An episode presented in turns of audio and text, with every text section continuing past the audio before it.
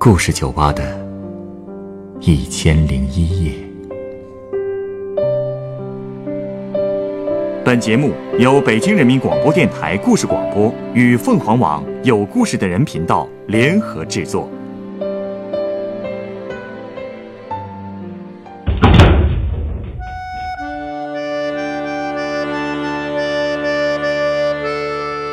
欢迎光临故事酒吧。今天来到酒吧的这位客人，给我们带来了他当年高考失利返回家乡后的一段生活回忆。在那段回忆里，他经历了怎样的困惑、迷惘与挣扎呢？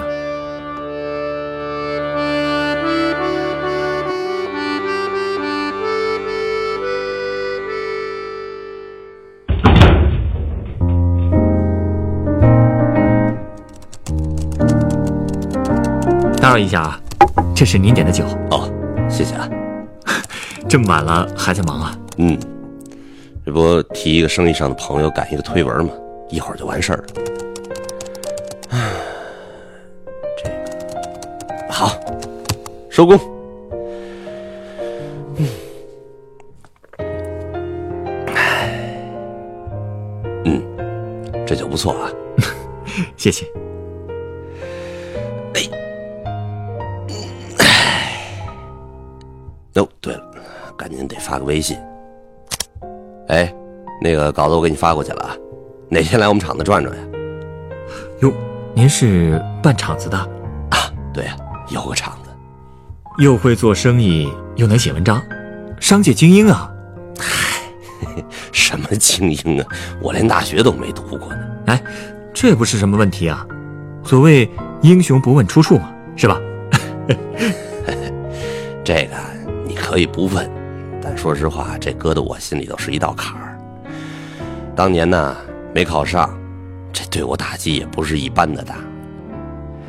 我是上世纪八十年代末参加的高考的，不过那也算不上是真正意义上的高考。怎么说呢？那个时候吧，因为高等院校的招生名额有限嘛，国家把高考分成了预考和正考两个阶段。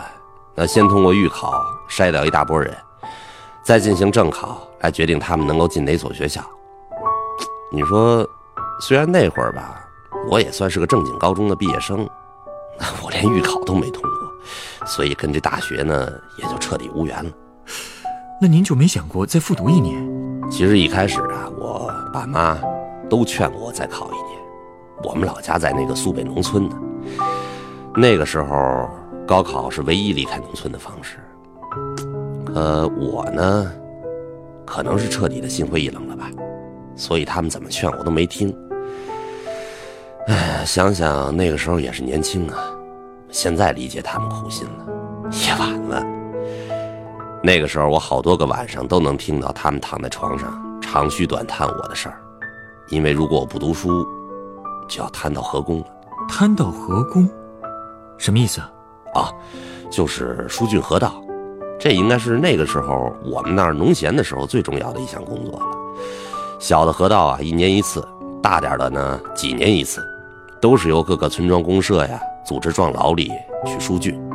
哎，你可能不知道，这上河工可是个苦差事，要把那个河泥一锹一锹的，你得铲在那个独轮车上，再把这些泥呢顺着斜坡推到两岸上。那时候哪有大型机器，什么都靠人力。所以呢，按照规定啊，每个村里的男性劳动力，那除了读书的学生以外，都必须参加合工。很多人当时拼命读书学习，想要跳出这农门，很大程度上也是为了逃避这个劳动。那您最后去了？那可不能有什么办法呀。问题是，我那个时候我刚放下书本，你说论体力啊，论技术，都没法跟人天天种田的那人比。那我爸妈更是不舍得让我去了，所以有一天呢，我爸还趁着天黑，拎着一小篮子鸡蛋去找了那生产队队长，想请他帮忙，想法子帮我逃一下。他没帮忙，帮倒是帮了，他没有用啊，因为那个时候都已经分田到户了，那队长的话语权比早年间可差了很多。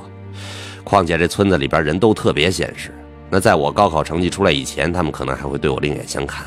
可是我落榜了呀，那就跟他们一样了，也就没人同情了。而且还会立刻把他们那工作量给我一份。上工的时候累坏了吧？嘿 嘿我跟你说，累的真是你这辈子都忘不了那感觉。当时啊，是各个村子几百个壮劳力聚在一块挖河道，我跟我爸分在一个组里头。他呢，舍不得我受苦，就让我在前面拉车，他在后边推着，把这一车车河泥堆到河岸的高处。可就算这样，也是挺辛苦的，特别是这河底，你说越挖越深。那我拉车的时候，甚至要把这身体呀，你得斜成那四十五度，这肩上那绳索都能勒到肉里头啊！就这么几天干下来，就我这两只手上血泡都磨破了，那双手一握那绳子就是钻心的疼，你知道吗？真是够受的呀！呃，怎么说呢？不过啊，这上河工也有好的一面，就是吃的比较好。因为这活啊，它耗体力，所以我们吃的呢都是平常吃不着的白菜烧豆腐，还有那个肥猪肉煮粉丝。我那会儿饭量长不少，每顿我能吃两大碗米饭呢。其实啊，我觉得也算幸运的了，真挺幸运的，因为那是我第一次，也是最后一次上河工。哦，后来社会进步了，这疏浚河道就都改用这挖掘机来干了。不错呀。赶上好时候了，那可不。不过呀，我爸妈还是觉得我不能再像他们一样当一辈子农民了，所以一直想给我找一份风吹不着、雨淋不着的工作。但是这个怎么说呢？对他们来说确实太难了。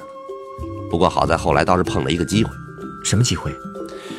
有一回我妈回娘家，回来以后啊，哎，我就看她春风满面的，哎，感情她娘家有一个叔辈兄弟，以前当兵的。提干以后转业了，现在就在我们县政府上班。我爸妈就觉得呀，嗯，这事儿有戏，有希望。第二天一早就找他去了。可是你说就算是亲戚吧，你去求人家办事儿，你空着手肯定不合适。他们琢磨半天，觉得家里边能拿得出手的，也就是我们当地的特产，你知道什么呀？小油果花生。然后就找了一个蛇皮口袋，装了一袋子。临走的时候又觉得不够，这 临时还从我们家那鸡窝里头抓了两个小公鸡儿，俩人就这么带着东西找那亲戚去了。您没跟着一起去吗？没有，他们觉得是去谈我的事儿，我去不太方便。他们见面都聊了什么，我到现在其实我都不清楚，只是听我妈回来说呀，说我这亲戚虽然以前不熟吧，但是对他们挺热情的，还把他们请到饭店里边吃了一顿。满口答应着说替我找工作，就这么着，没过多久，那边就有信儿传过来了，说，呃，那个亲戚给我在乡政府的棉办谋了个差事。棉办，哎，那是个什么单位啊？呃，这个所谓棉办呀，就是棉花办公室。这个呢，是一个临时机构，就是从农村抽调来的棉花技术员，还有像我这样的闲杂人员给组成的。主要工作呀，其实一是向棉农传授一些病虫害的防治知识，另外一个就是罚款。罚款？罚谁的款啊？说起来，你这个年纪的人都不太理解。那可能当时确实有一些不符合这个经济规律的事情。当时按理说呀，这农村的地都已经包产到户了，那人农民想种什么都行。那可是早年间呢？他有些地方的这个乡镇政府啊，就为了自己的政绩，非要搞什么这个棉花特色区，就强制农民种棉花。那你不种的就得罚款。那我们那个棉办的工作之一，就是每天早上到乡政府点个名，然后呢骑个自行车就下到各个村里头去，拿着卷尺啊，到各家那地头我们去量去。凡是种植这棉花面积不足的，那都得罚款。这这不还是一刀切吗？那是啊，那你。不过现在啊是没有这种现象了。那当年呢，向农民罚款就是我们那个部门的主要任务。那个时候吧，我们上午去罚款，中午呢就到各村的村干部家里边吃吃喝喝，这一下午就这么晕晕乎乎的，我们就打道回府了。所以那个时候的村民呐，都特讨厌我们。当然了，这个工作我也没干长，因为怎么说呢？你想，我本来就是农民子弟。我受不了干这种事儿啊，所以我就开始利用业余时间呢，我就写点东西。其实上学的时候我就挺喜欢文学的，还当过我们学校文学社社长呢。哎，你还别说，我那稿子很快就在当地那报纸上就发表了，还是一篇接着一篇发的。是吗？嗯，而且我跟你说，没过多久，这消息就传到我们乡里书记耳朵里头了。他觉得我挺有才的，就把我调到了党委办公室里面，让我当通讯员。看来啊，您的文字功底啊，就是那时候打下的基础吧？那算是。呃，虽说对我来说这是个好事儿，那他有人不高兴了。谁呀？当时人党委办公室里原来有一个通信员，我呢管那人叫老黄，四十多岁了。自打我到那办公室以后啊，他就整天板个脸，跟我一句多余的话都没有。而且他原来坐在进门的最后一张办公桌上，我来了以后，他就立刻搬到了前边，让我坐在后头。可能也就是看着我坐前面，他眼烦。这还不算完呢，就投稿这事儿啊，他也得骑到我头上。你比方说哪个地方某个新闻，如果他投给了县广播站和县里的报纸，他就不让我来写了。那当时他那个给我的说法，他是这些单位的特约通讯员，只有他才有资格给这些单位投稿。好强的妒忌心呐！嘿嘿，嗯，他可能是有危机感了吧？我当时也是年轻气盛，心的话，你不让我写那种短新闻是吧？行啊，那我就写能在这个县里的报纸排头版、二版那种长文章，是吧？嗯，嗯，你还别说，没过多久啊，我写那新闻，新闻特写，还真就登上了《新华日报》和那个《农民日报》，厉害啊！我不跟你夸张啊！我要是这么着在乡里干下去，用不了多久，我准能把那老黄那饭碗全给他抢走。哎呀，不过之后没过多久，我自己就不想干了。为什么呢？因为有一回吧，我到县里去参加优秀新闻工作者表彰会，在那个会上，我见着好多平时只见其名不见其人的各个乡镇的这个通讯员。我发现呢。他们都跟这老黄差不多这岁数，在这个行业里干了二十多年了，已经算是当地家喻户晓的土记者了。可是他们呢，你猜工资拿多少？就拿着二三十块的工资，就这么在各个乡政府里头混着，也没有什么升迁发展的机会。我当时就觉得吧，我就算在这儿干上二十年，也是和他们一样的结局。正好。在那个时候，我们村里很多人都出去打工去了，而且都挣钱了。我当时就琢磨，我也应该去外边看看。嗯，也有道理。而且年轻人出去闯闯总没坏处。那我爸妈他不愿意呀，我是独子。后来我就跟他们软磨硬泡的，哎，到最后他们总算是让步了。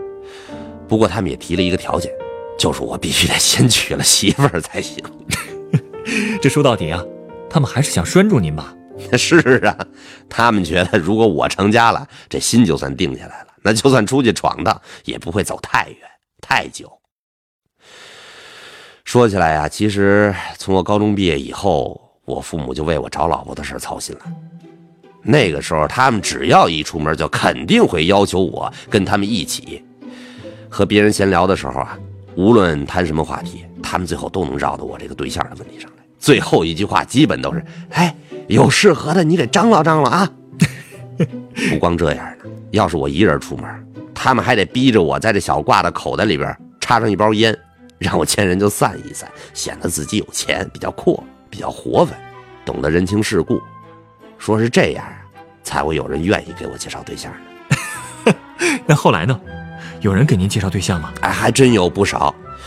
一来吧，是因为我父母确实为人老实，跟这乡里乡亲关系处的都挺好的；二来呢，是因为我是个有点文化的一个回乡青年，那不少人都上赶着给我介绍对象呢。而且我还真就看中一姑娘哦，什么样的姑娘？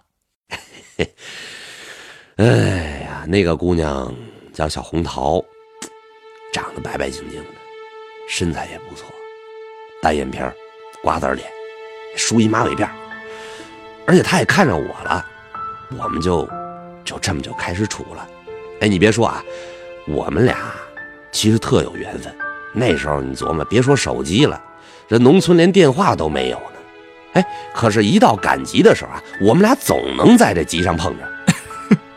这就叫心有灵犀吧？那是啊，而且跟他聊了之后，我才知道，他呀只念到小学毕业就辍学了，因为下边还有俩弟弟，那家里不可能供三个孩子同时念书，更何况他妈体弱，干不了什么农活，所以家里边好多事儿就都靠他顶上去了，不容易呢。所以呢，我那会儿就更想好好照顾他，就这么过了得有大半年吧。我们俩感情是越来越好，我爸妈也觉得，哎，可以正式提亲了。没想到，你知道，就这个时候出什么事了？嗨，他们家提的那条件实在太苛刻了。他妈说了，一万八千八的彩礼，少一分都不行。你琢磨，那是九十年代初啊，一万八千八，搁那会儿就是天文数字。我跟你讲。那个时候，我爸妈省吃俭用，也就攒下了几千块钱，根本拿不出那么多钱，没辙了。我爸只好请媒人出面，希望能说服他妈把这彩礼啊减一点。这媒人呢，却带回话说了，说人家妈妈其实是指着这份彩礼给家里翻盖新房呢，以后还要留着给儿子娶媳妇呢，所以这彩礼钱是一分他都不能少。可这也太为难人了。嗨，不为难我们。就得为难他自己，不是吗？所以那段时间呀，我就跟着爸妈四处借钱，也借到了几千块，这也凑不够的一万八千八呀。为这事儿，小红桃也跟他妈闹掰了。那会儿，绝食、不吃饭、不干活抗争都没用，你知道。到最后啊，他想了一办法，什么办法？有一天呢，他把我约到他们家附近一块玉米地里头，他跟我说，他打算先怀孕。然后再跟我结婚，这样一来，你看，生米煮成熟饭，他妈不就不会再要那么多彩礼了吗？啊，这胆子也太大了！是啊，所以我一开始我也吓一跳。那时候你琢磨，那时候人哪像现在这么开放啊？亏他想得出来，而且这么做真的是太冒险了。看得出来，他对您是真有感情。那您同意了吗？嗯。因为我太想娶她了，在那之后呢，我们在那块玉米地里边约会了好几次，但是吧，挺可惜的，她呢是一直都没怀上。啊？那你们最后……哎，别提了。他妈眼看我们家拿不出彩礼，就又找了一个村子里边杀猪卖肉的屠夫的儿子。这户人家有钱呢，没费劲就把这彩礼凑来了。他妈呢，也就趁热打铁的把这小红桃给嫁了过去。我跟这姑娘最后一次见面，还是在那块玉米地里头。我们就好像，就好像站在一片绿色的海洋里边。那会儿她哭着跟我说：“说我们做不了夫妻，你就做我的哥吧。”我没点头，也没摇头，我就是把头埋进了他的怀里边，半天我都说不出一句话来。后来吧，我父母又给我介绍了一个对象，那也就是我现在的媳妇。九四年的时候，我们俩结婚了，之后呢，我们就一块去淮安打工。慢慢的，我也攒了些钱，我也有自己的厂子了。厂子也慢慢做大了。其实要说现在这日子也挺好的，但一想起这些往事啊，是还是觉得不是个滋味。往事的滋味啊！啊，您稍等，我想送您一杯鸡尾酒。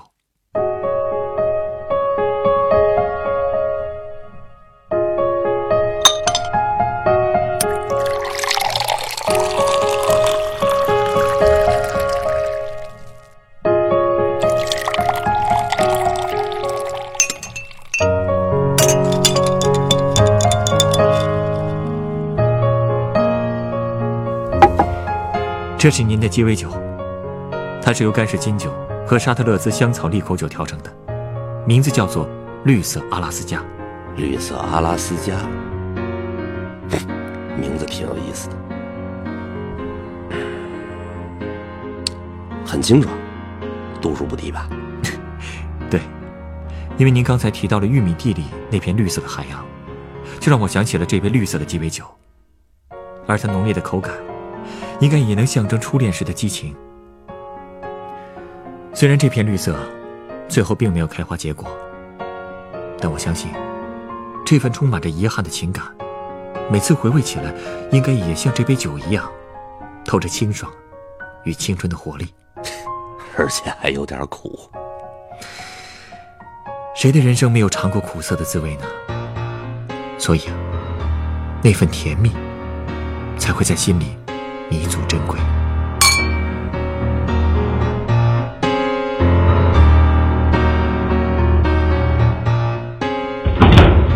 本故事选自凤凰网有故事的人独家签约作品。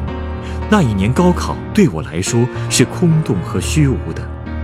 原作王忠，改编制作陈寒，演播浩然、陈光，录音严乔峰。人人都有故事，欢迎搜索微信公众号“有故事的人”，写出你的故事，分享别人的故事。下一个夜晚，欢迎继续来到故事酒吧。倾听人生故事，收听最新节目，请关注北京故事广播。工作日每晚九点播出的《故事酒吧》的一千零一夜。